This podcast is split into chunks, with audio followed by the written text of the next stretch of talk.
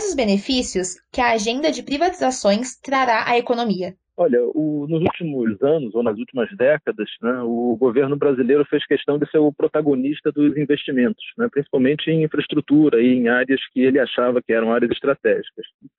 É, o resultado disso foi que a taxa de investimento em infraestrutura nos últimos anos ela foi cada vez menor. Né? O único momento que a gente viu uma elevação na taxa de investimento foi justamente no programa de privatização da década de 90, é, onde uma taxa da ordem de 2% chegou a 3,5%, é, é, algo assim, e depois voltou a cair a 2%. Né? Isso porque os bancos de desenvolvimento, em especial o BNDES, eles é, entravam realmente muito forte, competindo contra o mercado de capitais, investindo em empresas campeãs que eram selecionadas pelo próprio governo, e o resultado disso é, um, é uma alocação incorreta de recursos em toda a economia, né, que é, não se beneficia de uma alocação ótima de capital. Então, na medida que você realmente é, dá uma prioridade maior para os investimentos privados, esse capital migra é, para aqueles investimentos que fazem mais sentido e, por consequência, o crescimento econômico do país é maior, né, porque esse capital encontra é, justamente aquelas oportunidades que geram maior atratividade financeira e, por consequência, acabam gerando mais emprego e renda para todo mundo. Né? Então, é, de maneira geral, esse é o benefício que você tem quando o governo sai realmente da seleção é, desses investimentos e deixa para o privado fazer essa tomada essa decisão.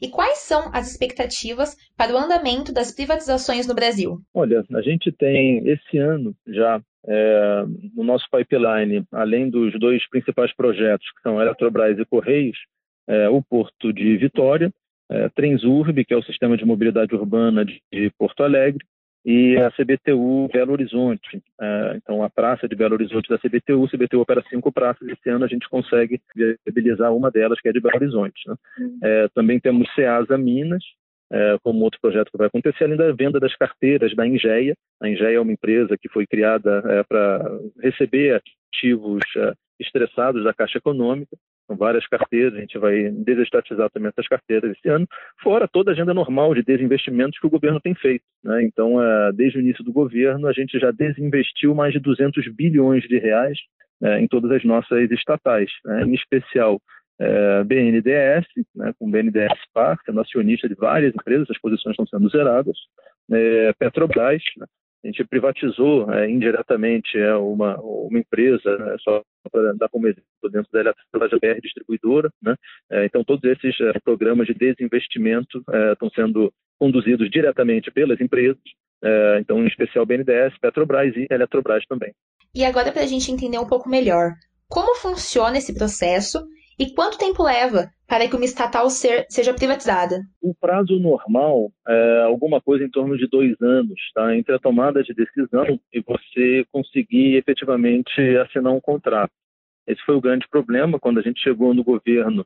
Não havia empresas é, é, qualificadas no PND é, e a gente teve que incluir, o PND é um instrumento que nós usamos para iniciar os estudos. Né? Quando você qualifica uma empresa no PND, o BNDES ganha a autorização de iniciar esses estudos e conduzir o processo de desestatização, o Programa Nacional de Desestatização. Então, é, quando nós chegamos, é, não havia empresas qualificadas, nós tivemos que qualificar essas empresas. Hoje, é, nós avaliamos algo em torno de 20 empresas para diferentes modalidades de desestatização que vão desde a privatização da empresa até a liquidação, quando essa empresa não encontra é, interessados no mercado.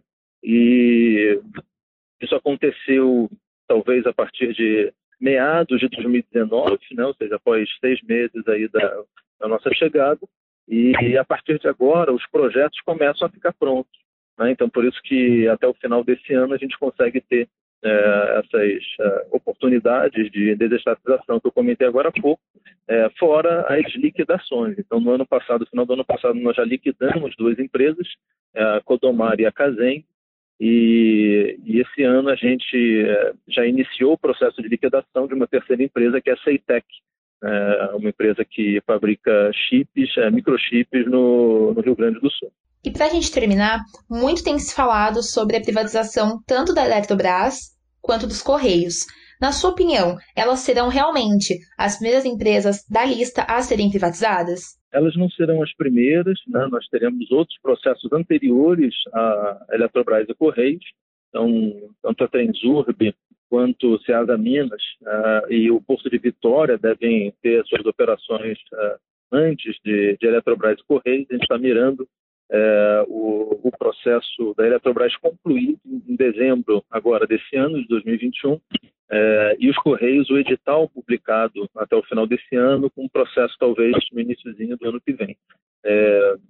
mas eles são, essas duas operações são sem dúvidas mais é, emblemáticas, né, pelo, pelo porte das empresas. Então, é, tenho convicção de que a, tanto a Eletrobras quanto os Correios eles vão servir como plataformas de investimento poderosíssimas. Então, é, a Eletrobras, a gente está falando aí de um investimento que não acontece todos os anos por ela ser pública, da ordem de 9 bi, né? ou seja, a Eletrobras ela investe hoje alguma coisa de 3,5 bi por ano, e ela teria potencial de investir alguma coisa torno de 12 bi e meio por ano se ela fosse privada. Então, a gente tem eh, esses 9 bilhões que acabam não acontecendo é, por é, incapacidade de investimento do governo. É, os Correios também, um potencial enorme, uma empresa que fatura 20 bilhões de reais e nas mãos do setor privado, com certeza vai ganhar um choque de eficiência e qualidade no serviço e, por consequência, dá um choque de competitividade em todo o serviço logístico no Brasil.